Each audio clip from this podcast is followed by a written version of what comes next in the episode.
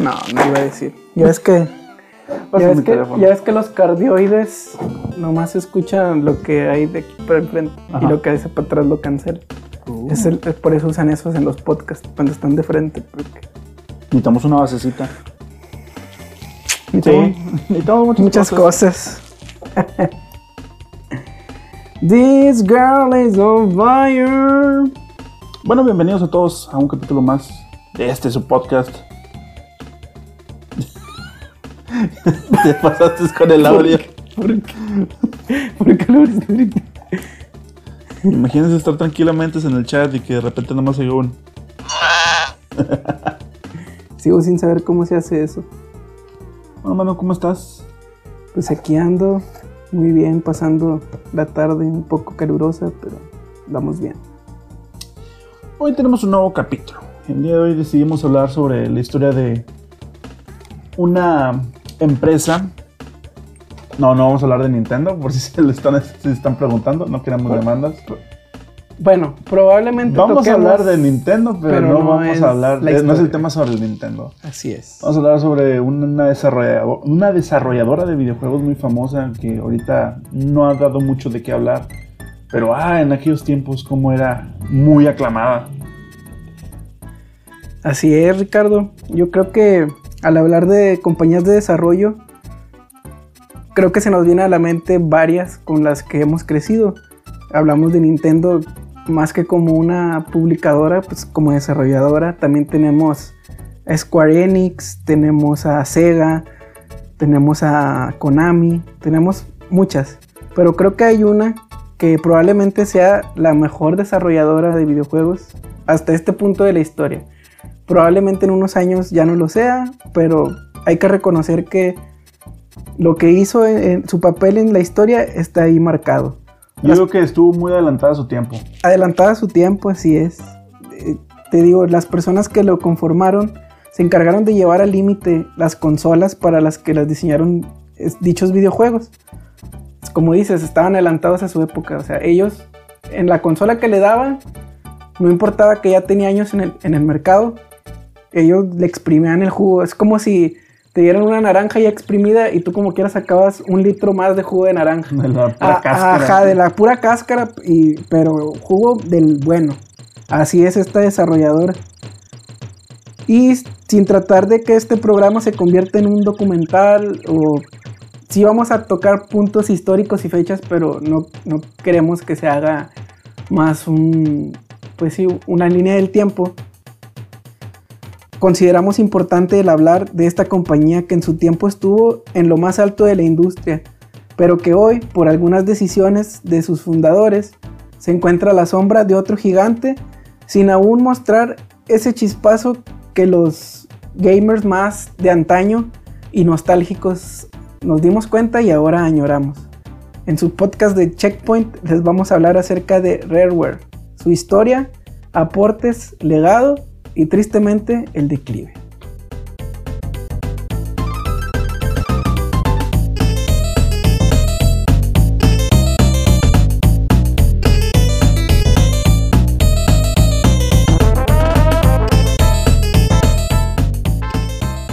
mano.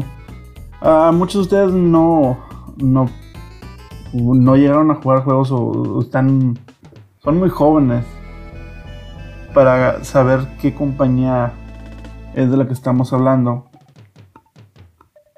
Anteriormente era llamada Rareware, después ya se cambió el nombre de Rare. Muchos, jue- muchos juegos con los que crecimos y que hasta la fecha han sacado nuevos juegos empezaron con ellos, como por ejemplo Mortal Kombat. Déjame No, Mortal eso, Kombat. déjame quito eso. La regué. Eso es de Midway. Se parece, hombre. Son peleas. Son No, Killer Instinct. Killer Instinct fue con los que empezó el, el- la desarrollo de Rareware. Bueno, no, no empezó, fue con lo que se, se echó más al alza en lo que es la consola de Nintendo. Pero los inicios de Rare fue allá por el año 1984. No sé si quieres hablarnos de los hermanos. Así es, allá en Inglaterra o Gran Bretaña, depende a quién le preguntes. En el año 1984 había dos chavos o dos muchachos, haz de cuenta como tú y como yo, eran visionarios. pero ellos sí eran hermanos. Nosotros nomás somos camaradas, pero ellos eran hermanos. Tim y Chris Stamper.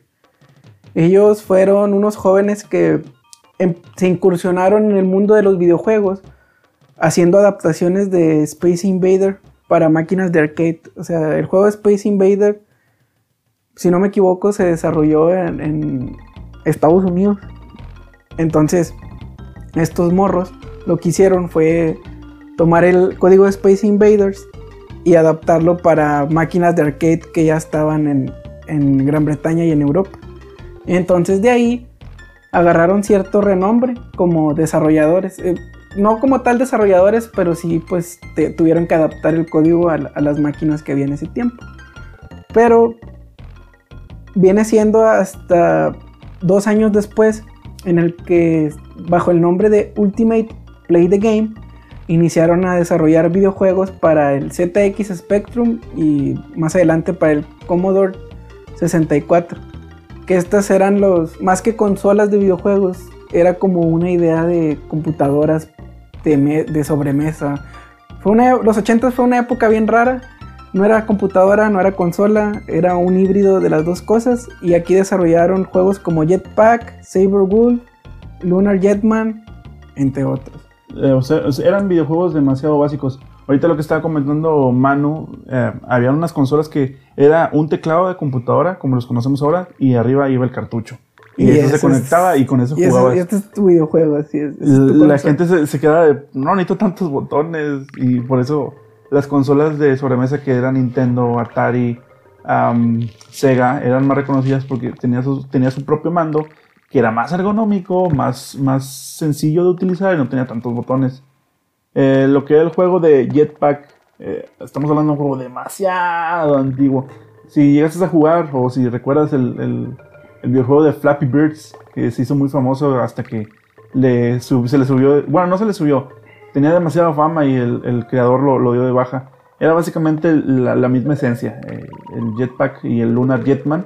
eh, se trataba de, de ir volando con tu hombre espacial resolviendo varios puzzles y, y haciendo misiones para poder sobrevivir. Eh, Tenías que armar una Nave espacial. espacial. Es, es en el, en Lunar Lu- Jetman, en el, eh, que es el- la, la secuela, secuela, del sí. Jetpack. El Jetpack solamente era ir volando. Pero, ¿cuál era el punto interesante o qué fue lo que hicieron diferente en este videojuego? Cuando disparaban, disparabas un láser con el, con el personaje, no se, no se terminaba en donde acababa la pantalla, sino que ah, recorría para el otro lado. Algo así como los que jugamos la viborita, que la viborita en, Pasa por una, por y sale por el sale- otro. Bueno, el Jetpack hizo eso. Ningún otro juego en su época hacía eso. Y él fue, fue el primero que tuvo esa innovación, por así decirlo. Y aunque son los primeros años, desde ahí ya empezamos a ver cómo estos hermanos Revolucionario. revolucionaban y querían llevar al límite la consola que le les pusieran por delante. Así es. Después de eso pasamos a, a la bella etapa de oro, como quien dice, de, de- de estos personajes. Ellos se unieron a Nintendo, eh, los primeros desarrolladores certificados por Nintendo. Ah, según dicen las malas lenguas, eh, después de, de- que ellos ya habían hecho su propia empresa, lo que era Ultimate Play the Game, ya la habían dejado completamente ya y los hermanos se, se- pasaron a, lo que es Japón para hablar con los directivos de Nintendo. Y ellos les dijeron, ah, se, se plantaron enfrente y les dijeron, nosotros podemos usar su código. Eh, no sé si se acuerdan, en un capítulo pasam- pasado hablamos que los códigos de desarrollo de los, de los cartuchos de Nintendo era muy celoso Sí. que ellos no se lo daban a nadie y era casi imposible que tú le hicieras ingeniería inversa. Y ellos dijeron, nosotros sí podemos hacerlo. Y, y los de Nintendo dijeron, bueno, si, si lo haces, pues te contrato.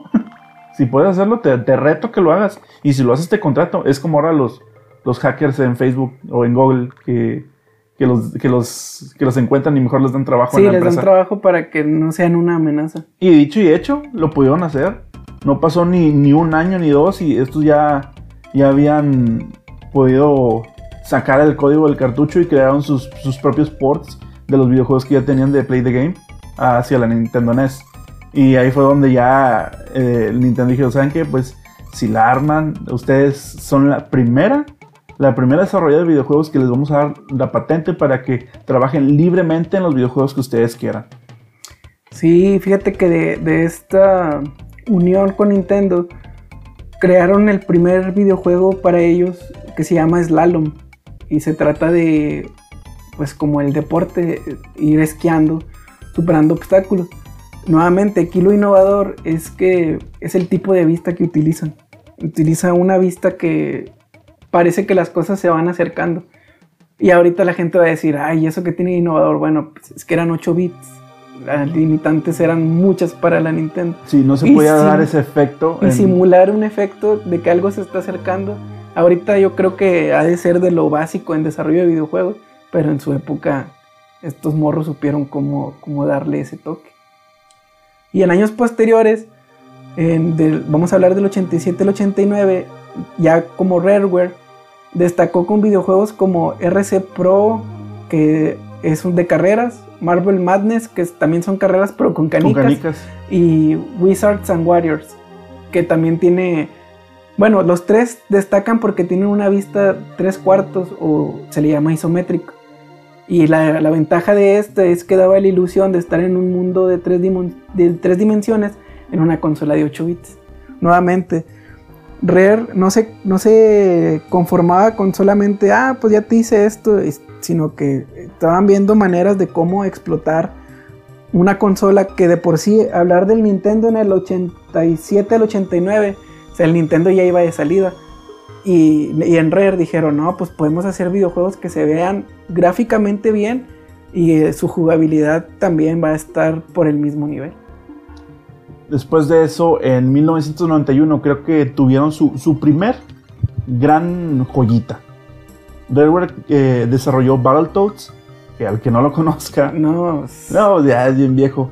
Em, no sé si sean fan de Killer Instinct, pero en el último juego que sacaron para, para las consolas de la última generación, sacaron un personaje de, ese videojuego como parte especial de, la consola. Eh, fue de los primeros juegos que, batallabas para pasarlo, el Battletoads. Y principalmente en, la misión de las carreras eh, Sí, en las naves. Ibas en, unas naves, y. Te estampabas porque te, estampabas porque te estampabas. Lo que pasa, pues, como cargaban casi al instante las barreras, tenías que tener muchos reflejos. O de, plano memorizarte en, qué fotograma iba a salir la, valla para saltar. Battletoads fue de los últimos juegos lanzados para la NES y completamente un éxito en su apartado de jugabilidad, en sus gráficos, explotaba la consola más no poder eh, ya a partir de ese momento ya fue como que se consolidaron de, una de las mejores desarrolladoras, desarrolladoras de Nintendo, porque ya aparte de los juegos que ya había sacado, este se completa, completamente se volvió un éxito. La gente lo quería, la gente lo compraba, incluso también estaba en, algunas arcadias porque hacían port de él y pues la gente lo, los, empezó a reconocer por eso. y los buscaba. Ya se iban haciendo un nombre aquí en el mundo del desarrollo. y a partir de ahí empezó la época dorada de Rareware. Así es, fíjate que Shihiro Miyamoto en aquel entonces tenía pensado hacer una secuela o un videojuego de Donkey Kong porque se había dado cuenta que estaba ya muy olvidada esa franquicia. Entonces recordar que Donkey Kong empezó como un juego de, de Arcadia y con una historia diferente que ya tocamos en otros podcasts de qué trataba ese Donkey Kong. Entonces, Shihiro Miyamoto pues es el creador de Mario y de Zelda, si no me equivoco. Sí. Bueno, él preocupado en desarrollar esas cosas, pues no tenía tiempo de desarrollar otra franquicia. Entonces contactó a los de Rare viendo el potencial que habían tenido con el, con el Battletoads y les preguntó, este, tengo, tenemos esta franquicia de Donkey Kong, eh, les vamos... Difiero con tu historia, pero prosigue. Sí, no, pues le dijo, tenemos la franquicia de Donkey Kong, este, estos son los, este es el boceto y trabajen. Y cuenta la historia que yo saqué, ahorita va a diferir Richie. La historia que yo saqué cuenta que los, de Rare le mostraron unos gráficos pre-renderizados en 3D y, se emocionó el, el Miyamoto. Y lo único que le dijo fue, está muy bien, pero ponle una corbata roja. ¿Por qué? no sé, él quería que el Donkey Kong tuviera una, una algo distintivo y, le dijo, ponle una corbata roja y sigue adelante. Es la historia que yo, que yo encontré, a ver cuál es. Ah, es que les hicieron entrevistas a, los creadores de Donkey Kong para una versión especial. Ellos, pues ya tenían su, fama en, Nintendo. Y ellos van a pedir, ah, pues, denos algo grande. Denos algo que, que, que podamos explotar con la Super Nintendo, que ya viene. Y pues sí son personajes de, Shigeru Miyamoto, pero pues, son franquicias de Nintendo. Y Nintendo dijo, ¿saben qué? Pues tenemos desarrollando un Mario Bros, tenemos desarrollando un Zelda, y pues no... ¿Qué, qué, les podemos dar para que se calme un rato? Ahí checando las franquicias. Oye, pues tenemos a Donkey Kong. Pero no, no por parte de Shigeru. E, ellos no, se, supone que no fueron con Shigeru. Fueron directamente con, con los directivos. Y ellos fueron lo que pues Aquí tienen Donkey Kong. Y pues a ver cómo. Lo de la corbata sí es, sí es verdad. Y a partir de, eso, ellos ya tenían la idea de cómo hacer el, juego. Pero querían, como tú dices, darle un plus. Así que empezaron a, desarrollar la tecnología para hacer pre, pre, pre pre-renderizados. Pre-renderizados en 3D para pasarlos a un 2D en una, en una paleta de sprites para que se pueda dar ese efecto y ya lo pusieron dentro del juego. Y así es como se colocaban los, los, personajes en el juego de Donkey Kong. De hecho, hablando otra vez de Chihiro Miyamoto, cuentan los archivos que Chihiro Miyamoto la primera vez que al ver el éxito de Donkey Kong y que pues sí, Rare era parte de Nintendo de alguna manera, pues era una second party o sea, trabajaba directamente para ellos, dijo que a la gente le podías dar cualquier historia con tal de que se viera bien. Haciendo referencia a que la historia del Donkey Kong Country no tenía como que pues mucho sí, no era un gran argumento, sino que pues le robaron los plátanos a un chango y va a rescatarlos, así como que... Y años después que le preguntaron a Shigeru por qué dijo eso, dice, la verdad, les digo que tenía celos. Tenía celos, exacto. Tenía celos. Tenía celos porque lograron algo que ahora sí que... Yo no pude hacer. Exacto, ellos pudieron hacer algo que nosotros no pudimos hacer acá en, Nintendo, en Japón. Y lo padre del Donkey Kong Country me ah, gusta. Ah, espérate, paréntesis. Uy, como si su mega historia bien sacada de acá, de lo que era Donkey Kong antes, estaba bien machín. De hecho, el otro día vi un meme que decía, a ver si, si lo encuentro te lo paso para que lo pongas para YouTube. Que decía, papá, ¿cuándo nos va a rescatar el carpintero?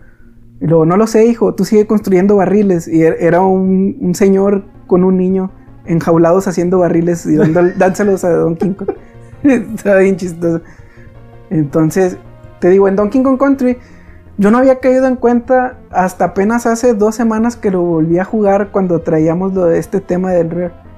Que al inicio, el, el Cranky, el que le está dando vuelta al tocadisco, es el Donkey Kong original. y la música que Y la música es, la, del, Donkey, Kong original. Y yo así como que tantos años jugándolo y apenas me di cuenta. Que, la canción de Donkey Kong que amamos es un remix del es original. Es un remix del original. y cuando cae el, nuevo Donkey Kong, el que ya conocemos ahora. Son las barras del juego. Y, suena, y suena un boombox. O sea, así como que eso fue lo viejito. Y aquí viene lo nuevo. Eh. ¡Pum! La mejor carta de presentación. No pudo. No pudo haber escogido Rare. Rareware en esa época. Y pues ya como les dijimos lo que innovaron ellos aquí en el Super Nintendo es que tenían gráficos 3D pre-renderizados corriendo en una consola 2D. Que algunas otras compañías habían tratado de emular ese efecto de 3D en 2D, pero como que no les había salido bien. Me viene a la mente ahorita Mortal Kombat. Que ellos usando una técnica de captura de, de video trataban de emular como que ese... Buscando el realismo, vaya. Pero pues ya vemos los resultados. Están bien para la época, pero se ven bien truchos. En comparación de ya Donkey Kong Country que dices, ah, pues, oye, parece juego de celular. Digo, si lo ves ahorita, oye, ese juego parece un juego indie para celular. Y si pasa bien. No sé si quieres que comentemos acerca de la música de Donkey Kong Country. Así como un apartado entre paréntesis. Pues que es algo obvio que tenemos que hablar. La música de Donkey Kong Country fue, fue eh, el boom de lo que fue la música en los videojuegos en aquel entonces. No había ni música. puedes ahorita estar buscando soundtracks de videojuegos y pues, ah, pues son, son, puros sonidos bien, bien específicos, bien, bien planos de, no, no cambian muchas cosas. A partir de, la asociación con Web, estos chavos contrataron a, un compositor. compositor para la franquicia, el cual se llama se llama David Wise. Sí, o David Sabio. Lo, lo, traté, de, contactar para que nos hicieran una entrevista, pero. Sí, pero pues. Ya ven cómo son las estrellas con podcast chiquitos. Así es. Y lo interesante de este viejón, con todo respeto le decimos viejón, viejón porque es señorón. Este señorón lo que hizo fue ingeniarse una manera de tener un soundtrack más profundo adentro de videojuegos, algo que no se había visto hasta esa época. Principalmente porque la Super Nintendo, a pesar de que mejoraba el apartado gráfico y en cuanto a sonido te daba 8 canales simultáneos para poner música, el problema es que se conformaba por dos chips. Tenía un chip que era donde se metía qué sonido se tenía que tocar y el otro chip era el que procesaba el sonido. Entonces, en conjunto entre esos dos chips, solo contaba con 64 kilobits de memoria RAM dedicada para, el procesamiento de música. O sea, en Super Nintendo, o más bien los cartuchos de Super Nintendo, en conjunto tenían 64 kilobytes dedicados para que los chips de la consola reprodujeran la música. Y fue todo un reto el tratar de hacer este tipo de ambientación que fuera acorde con los escenarios. Por eso decíamos, eh, desde el momento en el que inicia el videojuego, suena el boombox y la música te machaca los oídos a tope en el buen sentido de que vienes oyendo una musiquita acá. Que ni siquiera quieres quitar el, menú de inicio. Exacto, y te llega a tope la música y dices, ¿qué es esto? Gráficos 3D, eh, sonido Envolvente. Eh, pero no, no crean surround, sino envolvente en el sonido, en el sentido de distingo música como si estuviera escuchando el radio. En, ese aspecto me refiero, no, no haya un sonido tan electrónico como lo veníamos escuchando, tan de chip como... De hecho ya se hizo un género, ¿verdad? Ahora, el, el chip tune, que son músicas emulando los chips de sonido. No, tú escuchabas instrumentos de verdad podías distinguir, eso es una guitarra, eso es un piano, eso es una trompeta, eso es un saxofón. Este, este señor lo hizo de una manera muy peculiar. Él tenía, antes de, venir a trabajar con los de Rare, él se dedicaba a vender teclados allá en, el Reino Unido. Y uno de esos teclados que él llegó a, a vender fue uno que se conoce como Cork Wave Station este teclado o sintetizador tenía la ventaja que podías hacer ondas de sonido eh, con diferentes tonos. O sea, en una misma onda de sonido podías variar el tono, podías variar el, tipo de instrumento que estabas emulando. O sea, era una joyita para su época. A lo mejor los que no sepan de música e instrumentos están así como que eso que tiene que ver con videojuegos. Pues tiene que ver mucho porque gracias a eso él pudo programar ondas de sonido más reales en una mínima expresión. Y para poder eh, hacer que el chip lo reprodujera, tenía que meter código eh, hexadecimal. Aquí viene la complejidad. Tenía que meter código hexadecimal en un lector o un traductor a binario que daba la orden al chip. Y este se metía manualmente. O sea, hexadecimalmente tenías que meter letra, número y en posición. A esto se le llama, él lo puso en un comentario de, YouTube, dijo, te lo voy a leer el comentario, lo, está traducido obviamente, pues él no habla español, pero dice en un video, tristemente en aquella época no teníamos trackers de música, era un editor de texto al que llamábamos Brief y el código era escrito y alojado en, la PC en realidad no había lujos en esa época. Y luego agrega, a mí me hubiera gustado trabajar con ese tipo de tecnología para ese videojuego. Entonces él con puro texto se dedicó a, traducir los sonidos que primero había compuesto en el, en el Cork. Él se dio cuenta que el Super Nintendo tenía la capacidad de, de traducir o de emular esos sonidos que él ya había compuesto en el sintetizador de Cork. Y un dato curioso es que para el nivel del, agua o aquatic ambience le tomó cinco semanas el escribir el código para poder reproducir la música en, ese nivel. Así de dedicado estaba el David Wise en, en, dejar música icónica. Y si ustedes quieren ahorita pónganos pausa, vayan a buscar ya sea YouTube o Spotify, no sé dónde nos estén escuchando, Donkey Kong Country OST para que se den cuenta de lo que estamos hablando. David Wise creo que hasta la fecha es de los de los compositores de videojuegos más reconocidos por esa hazaña y pues después por otras franquicias. Principalmente Donkey Kong que siguió componiendo para ellos. Incluso ya cuando ya, no, ya Rare dejó de ser parte de Nintendo, el David Wise compuso em, para el Donkey Kong Country Returns, si no me equivoco, es el de Wii U. Él compuso aún y ya no era, ya, o sea, él era por su cuenta y el Nintendo le dijeron, pues tú sabes hacer bien tu chamba, vente a, hacer remixes de, lo que ya habías hecho. Y pues sí son nuevas interpretaciones de temas ya conocidos. Entonces este paréntesis lo hacemos porque si bien David Wise no era 100% parte de Rare porque pues lo contrataron para este proyecto, pues hay que reconocer que, Rare tenía en mente siempre ese top de calidad de, oye, si, mis gráficos y mi, mi, jugabilidad está al top, vamos a poner a alguien que la música la ponga al top también. Y descubrieron ese talento. Entonces, gracias a Timmy Chris Stamper, descubrimos que David Wise era un genio para componer música de videojuegos. Entonces, eso es lo que yo quería compartirte en cuanto al Donkey Kong Country en cuanto a su música.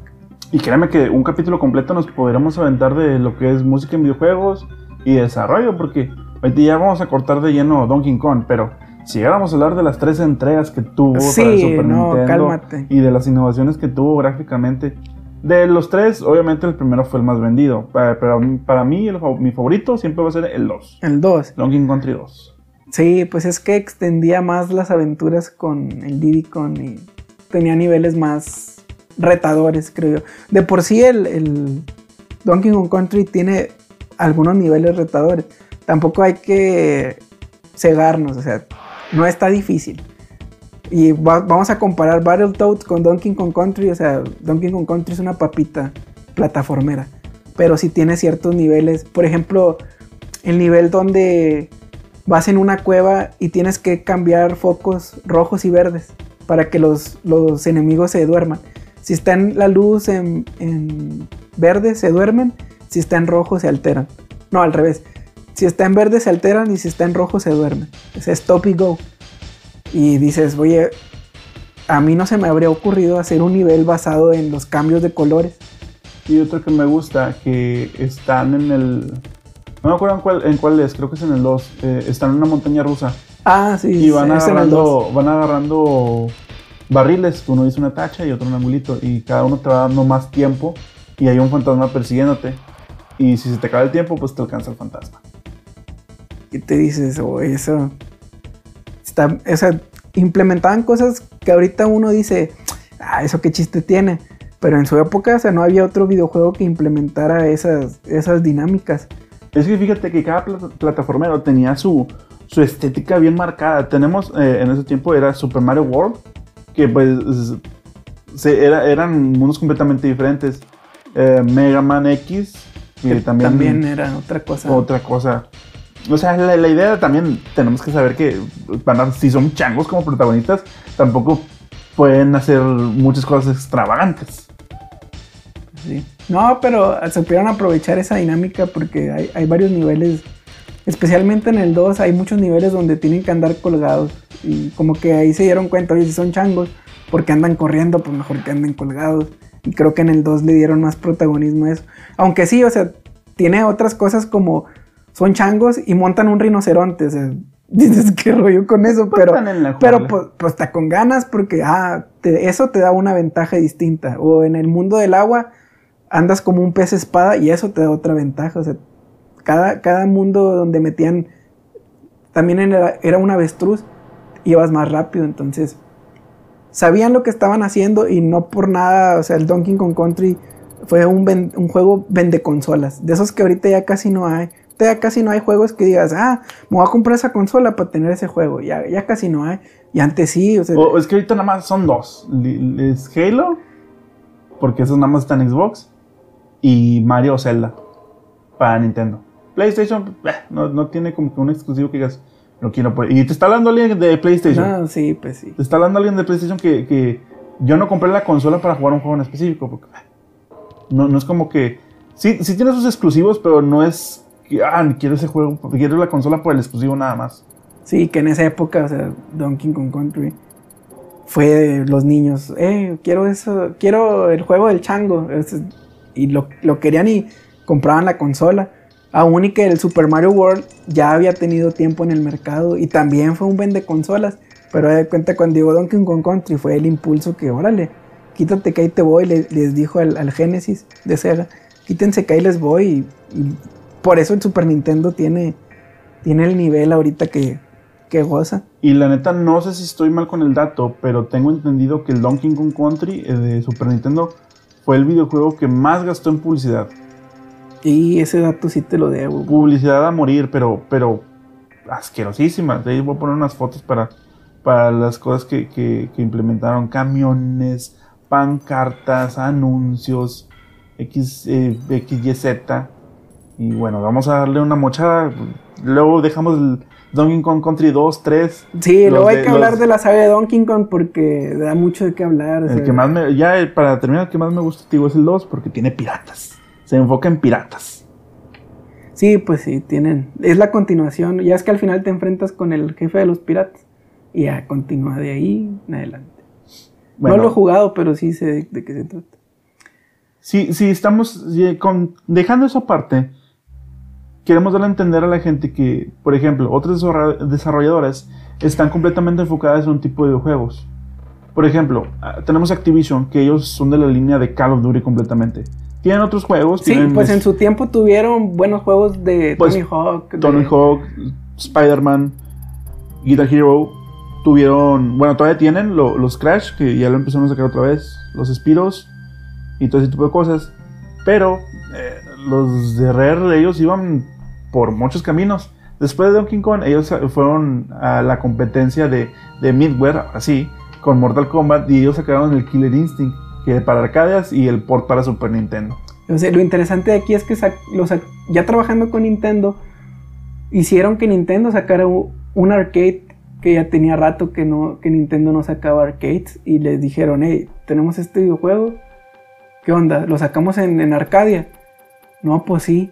Pero ya viendo el éxito que tenían en Arcadias, hey, necesito un port para Super Nintendo. E hicieron el port. O sea, viendo que Super Nintendo tenía la capacidad, hicieron el port y una chulada de cartucho, el Killer Instinct.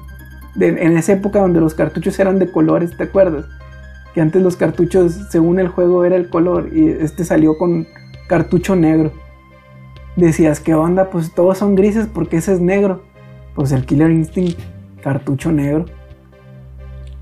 Y una chulada de juego, lo mismo, o sea, implementaba combos a, a morir. Yo creo que el Killer Instinct hay gente que pienso que no ha jugado el Killer Instinct, pero sí, ha- sí se conoce la frase de Combo Breaker. El meme. Combo Breaker. Bueno, viene de ahí porque el Killer Instinct estaba basado en hacer combo. Como decimos, no queremos tampoco decir que ay, Rareware es lo máximo y las demás compañías no, no jalan, las demás compañías hicieron pura basura, Street Fighter basura, Mortal Kombat basura, no. Lo que se trata es que ya traías Street Fighter como referencia a videojuego de peleas, uno contra uno. Tiene sus pros, tiene sus contras, pero ahí está su esencia de Street Fighter. Luego viene Mortal Kombat, tiene su esencia también, basado en, en hacer principalmente los fatalities. Pero luego viene Killer Instinct basado principalmente en los combos. Y fue lo que revolucionó totalmente. Y de hecho hasta la fecha yo al Killer Instinct de Super Nintendo le tengo mucho respeto porque no... O sea, es imposible. Para mí es imposible. He visto videos de, de gente que combos de 32 hits. O sea...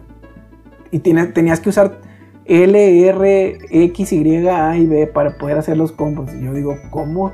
¿Cómo le hacían? Pues sí, ahí está el, Killer Instinct. Yo tenía un amigo que nos invitaba a jugar Killer Instinct y ya no íbamos a su casa. No nos dejaba hacer nada. Nos bañaba. Sí, no, nos hacía todo el combo, nos mataba completamente. Sí, es que la ventaja del Killer Instinct, si te sabes el, si te sale el combo, le quitas toda la barra de, vida en ese combo.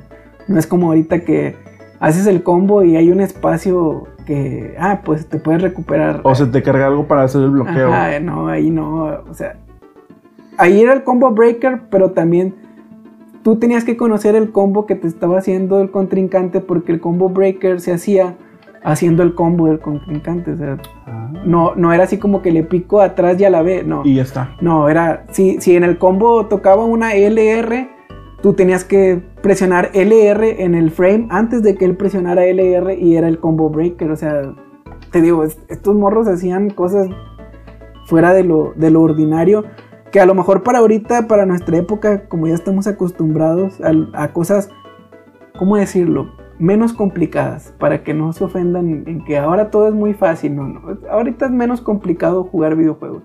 Pero en ese entonces, o sea, si tú te querías dedicar a, un videojuego, a, ahora sí que a dominarlo, eran horas y horas y horas, eh, literal, ampollas en tus dedos para que dominaras ese videojuego y Rareware tenía esa idea siempre en mente, o sea, que mi videojuego sea para ahora, no, no nomás de, ah, ya pasé este nivel y ya, ah, ya junté 100 monedas o 100 estrellas y ya. Pues con todo respeto a Mario, que es de mis sagas favoritas de Super Nintendo, pero ellos hacían cosas diferentes para que no te aburrieras. Entonces creo que, creo que estos pueden ser los dos más rescatables del Super Nintendo. Es que fueron, no es que fueran pocos los juegos de Super Nintendo sino que Donkey Kong fue Donkey Kong 1, Donkey Kong Country 2, Donkey Kong, Donkey Kong Country 3 y a la par estaban sacando los juegos de Game Boy, de Game Boy Color. Eh, igual de Killer Instinct tuvo support que ellos también hacían tanto para consola como para el, Game Boy. Y otros dos que tuvo fue un Battletoads para Super Nintendo. Sí, el Battle Maniacs, la y, y, un crossover muy raro de Battletoads y Double Dragon. Ah, sí, es cierto. Era un beat em up que combinaba las dos franquicias, la de Doble Dragón y Battletoads, y era también golpear todo lo que se te atravesara. Sí. Es que querían hacerle competencia a las Tortugas Ninja, porque también era un beat'em up que la rompió en las, consolas y en las arcadias. En las arcades, en las consolas, así es. Después de eso ya damos el salto generacional al Nintendo 64. Ahí fue donde... Eh, en sí, eh, es mi juego favorito de, del Nintendo 64 sin contar la Ocarina del Tiempo, que es el de Banjo Kazooie.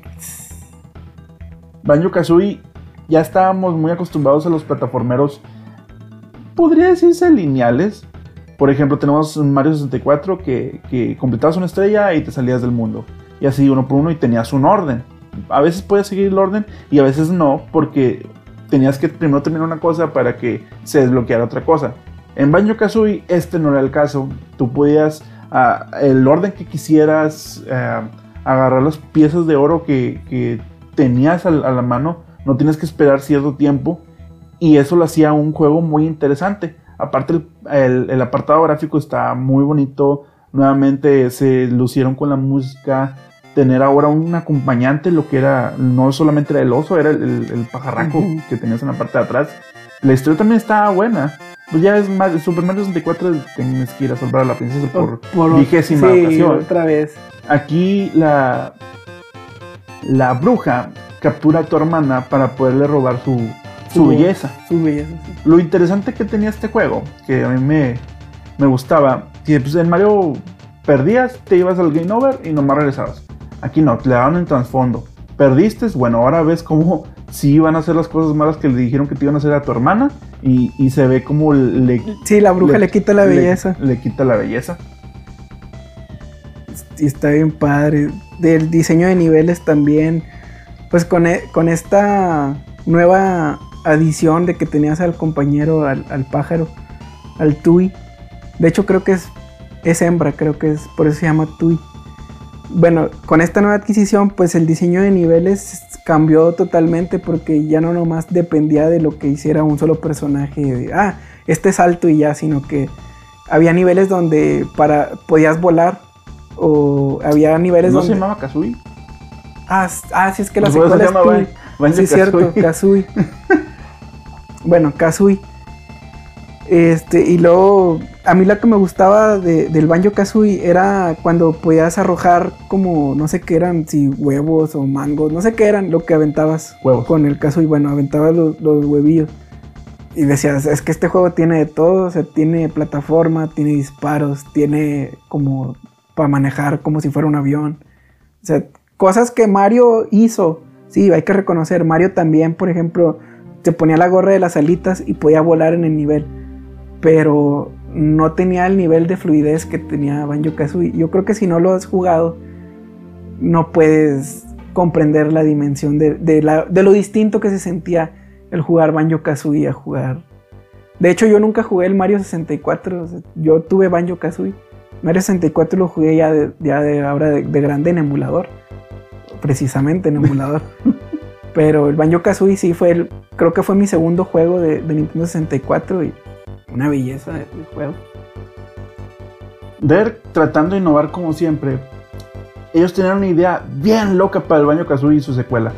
O sea, antes incluso de que saliera la secuela, ya tenían planes en el primer juego para la secuela. Ah, habían unos huevos de diferentes colores y una llave dorada que tú. No, una llave de hielo que tú podías ver cuando terminabas el juego al 100%, que te lo mostraban. Y la gente se quedaba, ok, pero ¿dónde están? Años después sale la secuela que es Banjo Tooie y ahí se presentan los elementos. Esos elementos, lo que son los cinco huevos y la llave de, hielo, creo que sí es una llave de hielo, te servían para desbloquear más niveles en los juegos de- de- del, primero. Pero es una función que nunca se le logró desarrollar en el Nintendo 64 porque no iban a tener un mecanismo de expansión de memoria el cual tú podías quitar el cassette y poner el otro y es sin apagar la consola. Y tenías que hacer eso para que, para que los datos se juntaran con el primer juego y así desbloquear las cosas. Pero Nintendo nunca terminó de desarrollar esa tecnología. Así que no le daba el tiempo a la consola. Si mueves nomás poquito el cassette, ya se te traba todo. y no se pudo hasta años después cuando ya salió en la consola virtual de Microsoft los juegos de Banjo Kazooie y Banjo Tooie se pudo hacer esa esa transferencia de datos entre entre, Entre videojuegos. entre videojuegos. Después de ese, mano, ¿cuál tienes? Pues quiero hacer una mención al Diddy con Racing, nada más porque está bien divertido, no al nivel del Mario Kart, pero está bien padre, es juego de carreras con Diddy Kong de, de Donkey Kong Country y sus amigos. Y también sale Banjo Ahí fue donde protagonizó Banjo y, y, y Conker. y sale Conker también y sale un cocodrilo que no me acuerdo cómo se llama. Pero aquí lo interesante es que hace rato mencionaste que Activision tenía al, al Crash, ¿verdad? Este Diddy con Racing sirvió como más adelante para ayudar al desarrollo del Crash Team Racing. O sea, creo que ciertos desarrolladores de Rare que se salieron y se fueron a la competencia, que desarrollaron el Diddy Con, ayu- ayudaron a desarrollar el, el de carreras de Crash. Así que Crash tiene un- uno de carreras para el Play 1. Y ese fue el dato curioso que tenía de- del Diddy Con. Porque quiero que avancemos, igual en el Nintendo 64, al juego que después del Donkey Kong Country, creo que este juego es el que dice Rare y la gente dice, ah, este juego. El GoldenEye 64. Creo que es el videojuego por excelencia que todos conocemos de, Rare. Es la in- incursión de los shooters o de primera persona en consolas caseras. Ya les habíamos dicho cuando hablamos de, de los cheats que este juego pues tenía buenos cheat codes. Pero lo que innovó es que en esa época los first person shooters solamente eran populares en las computadoras, obviamente porque era más fácil con teclado y mouse. Entonces en Rare ellos tenían la idea de, desarrollar un videojuego de disparos en primera persona. Y pues llegó la franquicia de GoldenEye, de la película de James Bond. Y fue así como que, ah, pues tenemos esta franquicia que acaba de llegar. Tenemos que hacerle un videojuego a la película. Que en otro podcast vamos a hablar acerca de, de videojuegos y películas y películas y videojuegos. Les dijeron, tenemos esta franquicia, hay que hacerle un videojuego. Y se lo dieron a Rare. Y Rare lo que sacó. tu magia. Ajá. Y Rare lo que sacó fue las, probablemente las bases de los first person shooters de nuestra época para consola y, e igual para PC. ¿Qué innovaron? Diseño de niveles. Podías ocultarte de, los disparos en, en, los niveles. Podías estar atrás de paredes, atrás de cajas, atrás de barriles no al nivel de ahora, ¿verdad? De un Call of Duty o a lo mejor un Gears of War, que Gears of War está basado en, esconderte detrás de cosas. Pero tenía ya esa, esa distinción que si te hacía muy difícil el nivel, te estaban disparando mucho o tenías que recargar, te ibas atrás de una pared, recargabas y otra vez salías. Órale. Segunda cosa en la que innovaron, el apuntado. Era muy primitivo, muy, muy, pues sí, en, en una primera instancia, ¿verdad? Todavía no estaban populares los, los first person shooters, pero podías apuntar, eh, creo que usando el, L o el R, no me acuerdo bien ahorita. Podías apuntar más y la mira la movías con el, con el joystick del 64 y disparabas con el botón Z que estaba atrás del control. Entonces te daba cierta inmersión en el juego como si estuvieras jugando o disparando con una pistola de luz, como si fuera en un arcade. ¿Qué otra cosa innovó? Pues los gráficos. Eh, ahorita si los ves, como les dijimos en otro podcast, eh, para mí no envejecieron bien, pero en su época sí se veían muy realistas. Tenían las caras de los protagonistas. Era, creo, si no me equivoco, era la foto de los protagonistas puesta en el, en el modelo 3D, en el videojuego. Y pues la historia, a pesar de que las misiones no eh, están fieles a la película, e incluso le agregan otras misiones de otras películas. Como quiere, está bien entretenido. Y fue el multiplayer lo que, lo que desató la popularidad de este videojuego. Más allá de las, de las misiones y de esa innovación, este, el multiplayer fue lo que se llevó la fiesta.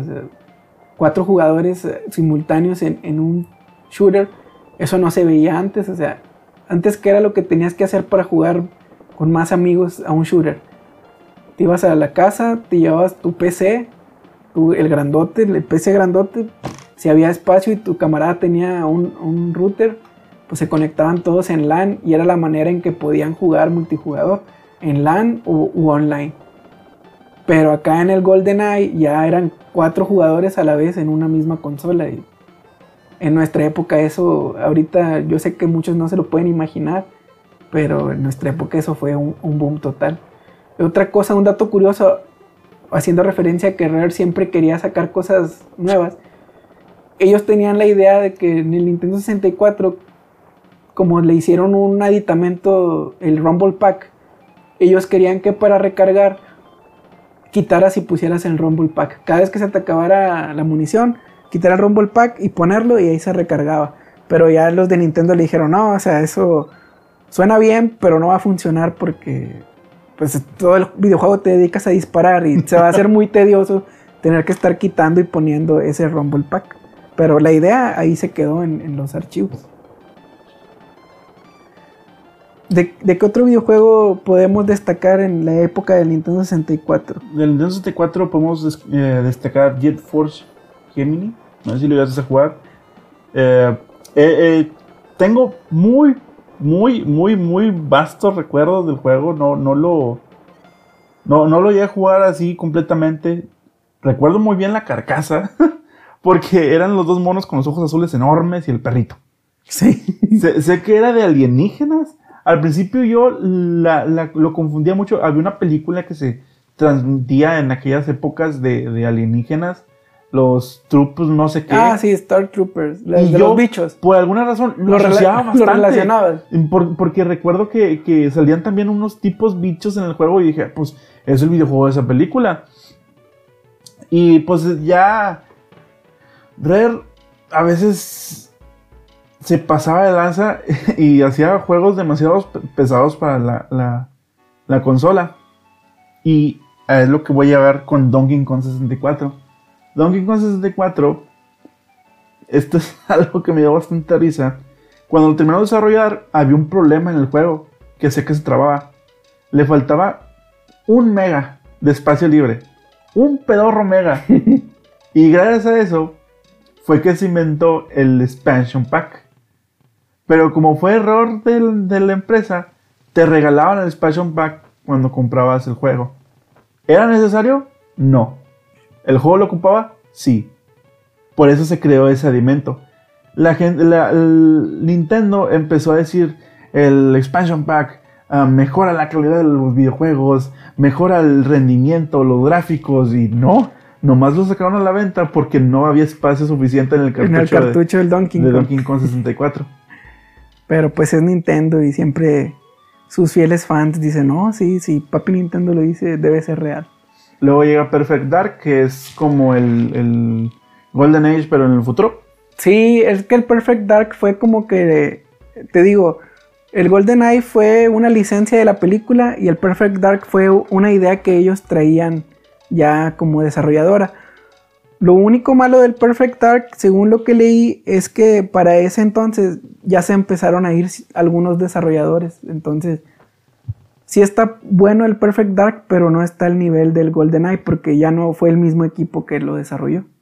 Y pero tiene ciertos parecidos. Para finalizar, y, creo que este fue el videojuego que, cortó completamente la, relación. la relación con Nintendo, fue el Conquer Bad for Day un, juego que no tenía, ¿cómo se le dice? Pelos en la lengua. Sí. Eh, no, tenía ningún tipo de censura y siendo que Nintendo era muy cautivador, cauteloso, cauteloso con, eso, se, a la gente se le hizo muy raro que un juego de ese tipo saliera con la marca de Nintendo. Especialmente porque el, el, protagonista es una ardilla.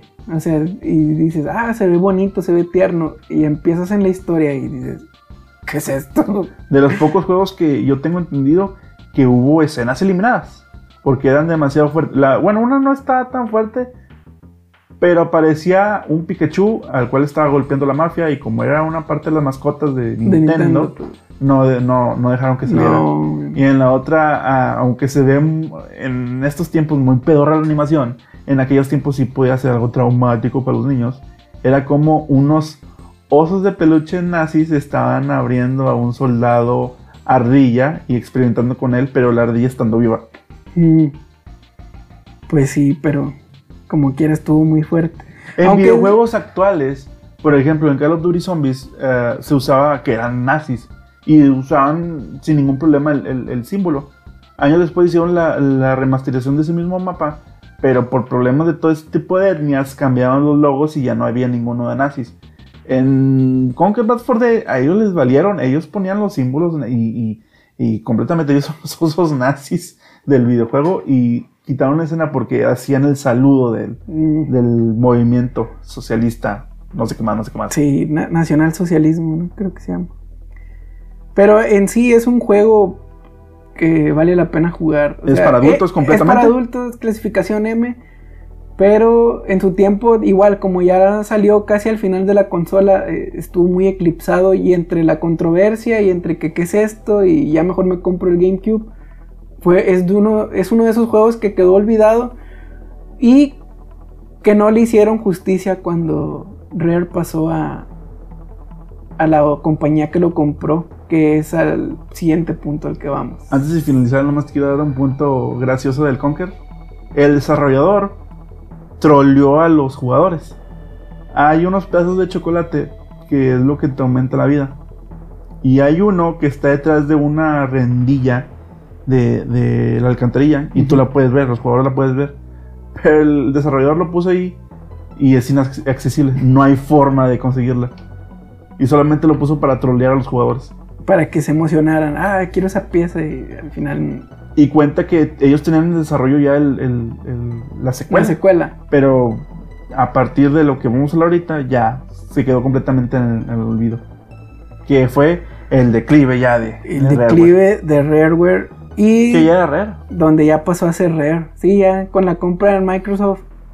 Para empezar, miren chicos, nosotros no somos especialistas en finanzas, pero si algo sabemos es que no te metas con compañías que tienen más dinero que tú. ¿Qué pasó aquí? En los hermanos Stamper en el 2002 vendieron el 51% de las acciones de la empresa de Rareware a Microsoft. ¿Con qué fin lo hicieron? Con el fin de que Nintendo dijera, ah, se van a ir para allá, mejor vamos a comprar ya toda la compañía para nosotros. ¿Y qué fue lo que hizo Nintendo? Vendió su 49%, dijo, ah, ¿te quieres ir con ellos? Pues, Pues vete, de una vez. Y, y compró y no le salió bien la jugada. Entonces, fue ahí cuando Rareware pasó a ser Rare LTD y a desarrollar juegos exclusivamente para Microsoft. Y ahora sí, pues les dieron la, la bendición a los hermanos y pues ya los sacaron. Y los Ya corrieron. Ya no eran dijeron, parte. Ya no son parte de Nintendo, que les vaya bien allá con Bill Gates, a ver qué les deja hacer. Porque en ese entonces el Xbox apenas iba, iba saliendo al mercado. Entonces la tarea que ellos tuvieron para desarrollar para el Xbox fue un videojuego que se llama Grabbed by the Ghoulies. Que en sí la historia está un poco interesante, es, de, es como un tipo Luigi's Mansion. Es un niño que se mete a una mansión con monstruos y tienes que superar los niveles y rescatar algo que se robó, algo así. Nunca lo he jugado, la verdad. Y yo soy Xboxer, pero no me llama la atención jugarlo. Y precisamente fue un fracaso cuando salió a la venta. O sea, mucha gente dijo, ah, lo desarrolla Rare. Y ya cuando lo jugaron dijeron, "Mm, como que... Como que no, es, el Rare. que yo recordaba. Así es. Entonces, de hecho, ese fue el único videojuego que desarrollaron para el Xbox y hicieron la remasterización del Conker's Bad Fur Day, que fue un fracaso por la censura.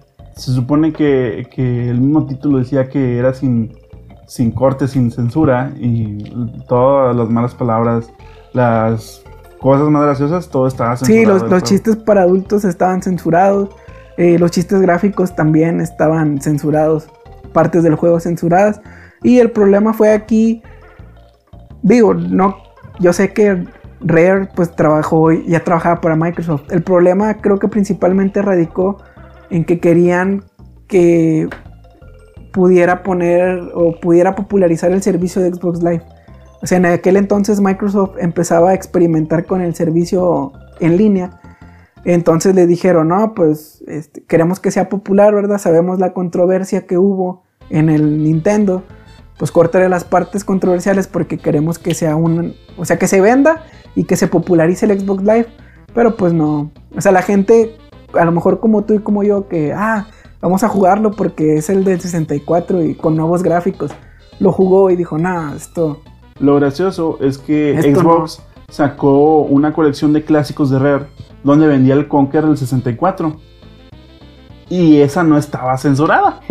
o sea, no, no veo cuál era la necesidad. La necesidad. Sí, pues yo creo que para nomás ver quién mandaba. y como ya todo esto es de Xbox, te dejo la palabra. Muy bien. No, pues no hay mucho que destacar, Richie. La verdad es que en Xbox te digo, solo fueron esos dos juegos. Uno fue un remake y el otro pasó sin pena ni gloria. De hecho, hasta la fecha no hubo secuelas de ese juego. Donde tuvo un poco mejor de, de luz fue en el 360, donde Rare desarrolló los videojuegos Cameo, que es un juego entre juego de rol y juego beat 'em beat 'em up, más o menos, y Perfect Dark Zero, que fue la secuela del Perfect Dark del 64. Mejoraron muchos aspectos, gráficamente es una chulada, es de los mejores juegos que se ve en el Xbox 360, pero la historia está chafísima. Nada que ver con el Perfect Dark original. Y yo creo que la franquicia que más les, les fue bien eh, fue la de Viva Piñata. Yo no sabía esto, pero según fue muy popular Viva Piñata en su época. Yo nunca, nunca me interesó, la verdad. Yo solamente vi la caricatura. Pero dicen que fue un éxito el Viva Piñata y lo desarrolló Rare. Después desarrolló un videojuego que también volvió a causar mucha polémica. Ah, ya El- cuál es. El Banjo Kazooie Nuts and Bolts, o en español se llama Baches y Cachivaches. Este recibió críticas muy duras principalmente porque cambió la jugabilidad y el diseño de los personajes. Primero, ya no es, sí son plataformas, pero está centrado en carreras y tienes que juntar, piezas en, el- en los niveles para construir carros para jugar carreras y avanzar a los siguientes niveles. O sea, la gente dijo, ¿qué es, esto? ¿Qué es esta basura? O sea, literal, ¿qué es esto? Y el diseño de los personajes, la verdad es que yo no sé qué estaban pensando, si ya tenían unos personajes muy bonitos y les podían poner texturas HD nada más.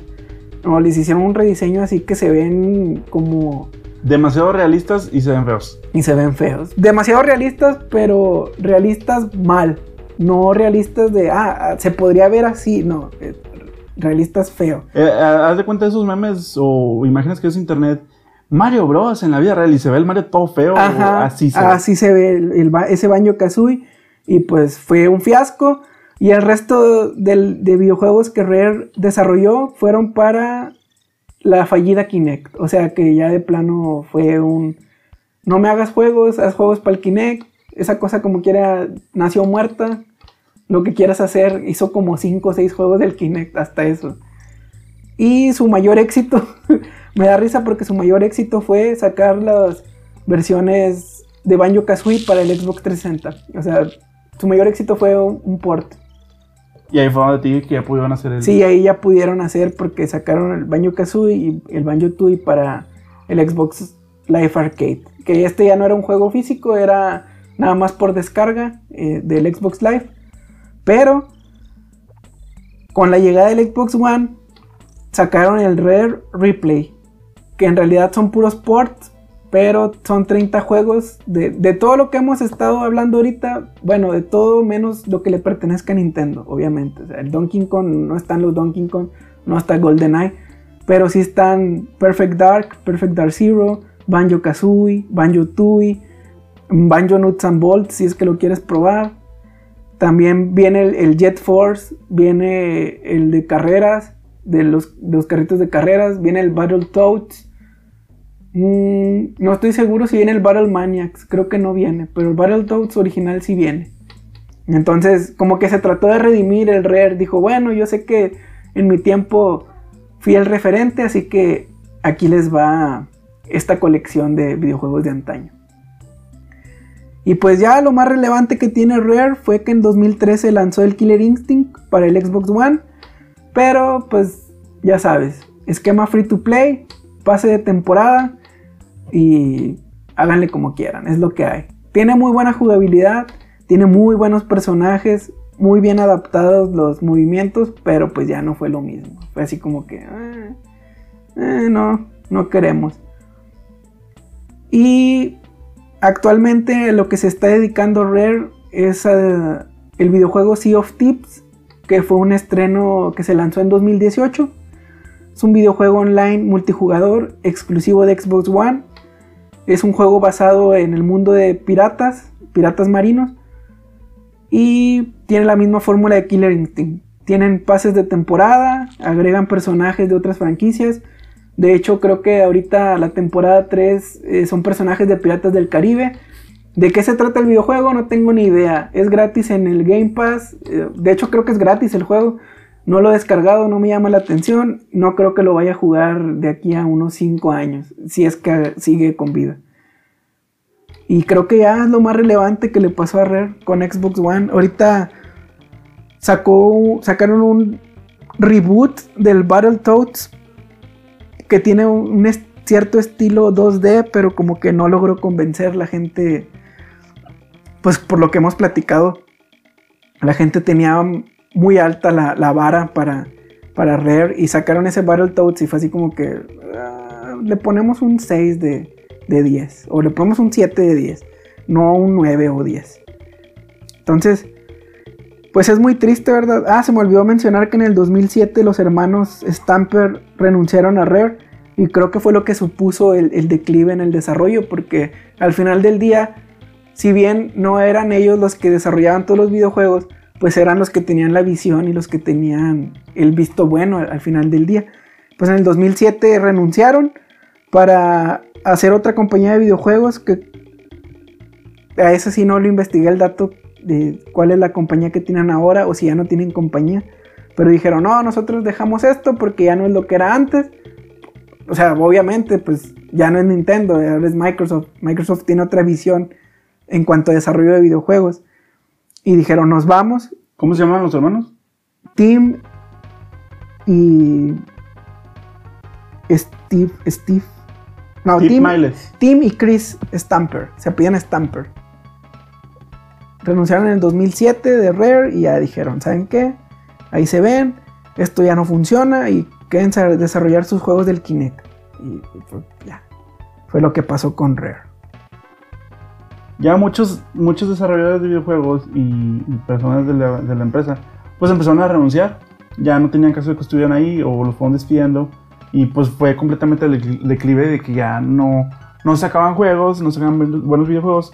Pero ya estábamos en una otra época en que la gente, le, si le gusta algo, va a pagar por ello.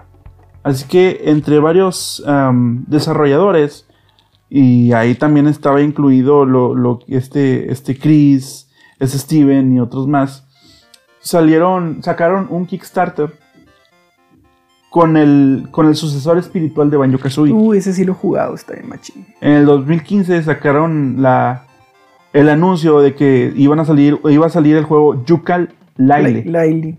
que era pues básicamente lo mismo que Banjo Kazooie. Lo que queríamos en el juego de- del 360 del Bulls and Nuts Ajá. lo pasaron completamente acá con dos nuevos personajes que era un murciélago que hacía la parte de Kazooie y un camaleón que es la parte de Banjo. Ahí hacían varios cameos, otros juegos indies. Se puso a la venta ya después de, de- de que se, de, de 2017, 2018, ya cuando eh, ya pudo recaudar todo el dinero y salió en físico para la Xbox One y el PlayStation 4 y posteriormente para PC. Por si no sé qué fecha estén oyendo este podcast, pero va a estar gratis en la Epic Store esta semana. Y está gratis en el Game Pass del Xbox One. Lo Está llegué a probar cuando recién salió, lo descargué pirata. Y sí está muy bueno, sí me gustó versión de mucho. prueba se dice. Sí, sí, versión versión, de de, prueba. Era un beta tester, claro, claro. ¿Y sabes otro dato interesante de ese juego? ¿Quién compuso la música? David Webb. David Wise. Señorón. Yo creo que le voy a poner ahí en, en mi, en mi podio de héroes de la vida real. Ahí David Wise va a tener un, un espacio en, en ese podio. Y pues es, es muy triste, Richie, que una desarrolladora de videojuegos tan icónica que nos dio tantas franquicias, nos dio jugabilidad, nos dio innovación, nos dio gráficos, historia, nos dio lo mejor que podrían dar las desarrolladoras. O sea, entretenimiento de calidad, de ese entretenimiento que dices, no le hace, yo lo pago. Ah, Cuesta 60 dólares, ahí te van mis 60 dólares y ponle aguacate si quieres, porque lo mereces. Entonces creo que Rare merece el lugar de ser reconocida como una de las mejores desarrolladoras de videojuegos de hasta la fecha.